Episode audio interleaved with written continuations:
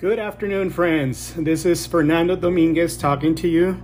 Um, I decided to make this podcast in English this time uh, for two reasons. Number one, because I can.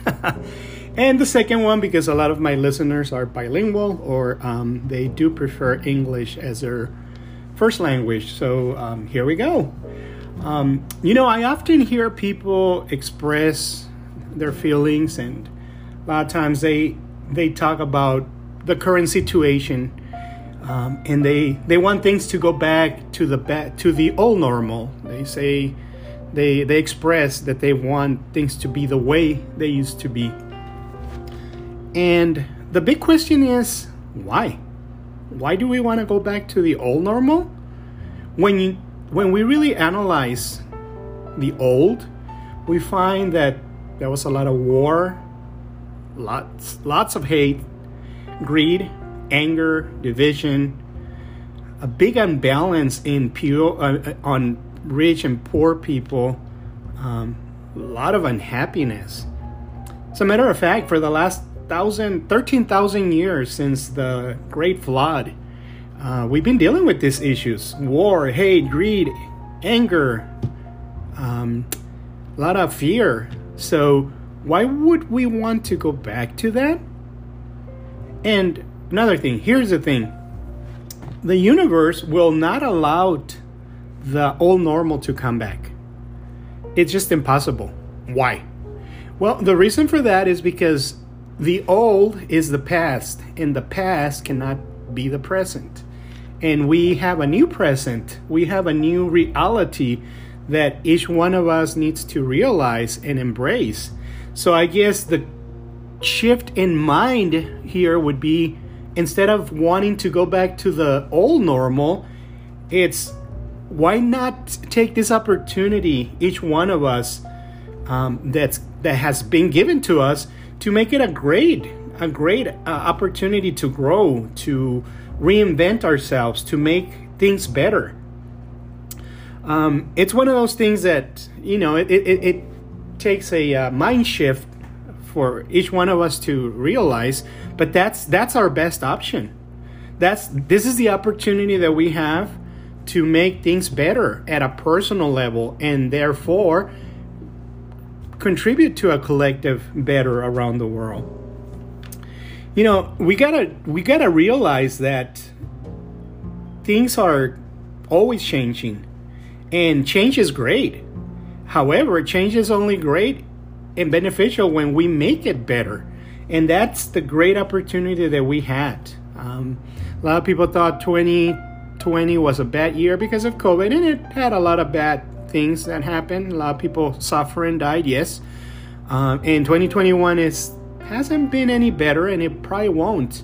And and the reason we want to make it go away is because we think the way we were was better, but like I said, when you look at all those lists of negative things that we did for the last 13,000 years, no, it, it's it's a great platform that we have now to make a change. So, I guess that's the great the great question that we that we need to ask ourselves. Are we ready to make a better reality, a better normal?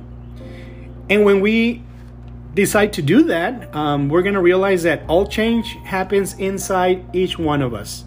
In other words, if we want the world to be a better place, we individually need to start becoming a better person because it all starts in the inside. That's where the change happens. I often hear people say, that they want the world, they want peace for the world, and they fight for peace. And I listen to those things, and not necessarily that it's wrong or right, it's just an opinion, it's a perspective. But when you think about it, when people say, I fight for peace, well, fight and peace do not correlate. So just by saying, I fight for peace, that's like, uh, you know, I'm a warrior of peace. Really? How can a warrior kind of correlate or or mix with the word peace. So we got to shift our, our thinking. We got to change our the way we see things and, and really focus it on the on the work that we do inside. Because think about it. If I'm at peace and you're at peace, what's to happen in our surroundings? Well, there's to be peace. If I'm happy and you're happy and everybody else is happy, What's to be around the world? Happiness. But it all starts inside each one of us. That's the key. We don't we don't need to change the outside. We need to change the inside, and that's going to reflect on the outside. And that's the opportunity that we have nowadays if we take advantage of that. So the proposition this afternoon is be the change, reinvent yourself, and, and let's all do what we can to make make our lives better, to be more productive, to be more lovable, to be more compassionate. And when we do that and we live our lives through those principles, you're gonna see a big shift in the world, in our communities, and and that's that's what this opportunity um, is giving us. That's what the universe is expecting us to wake up and do.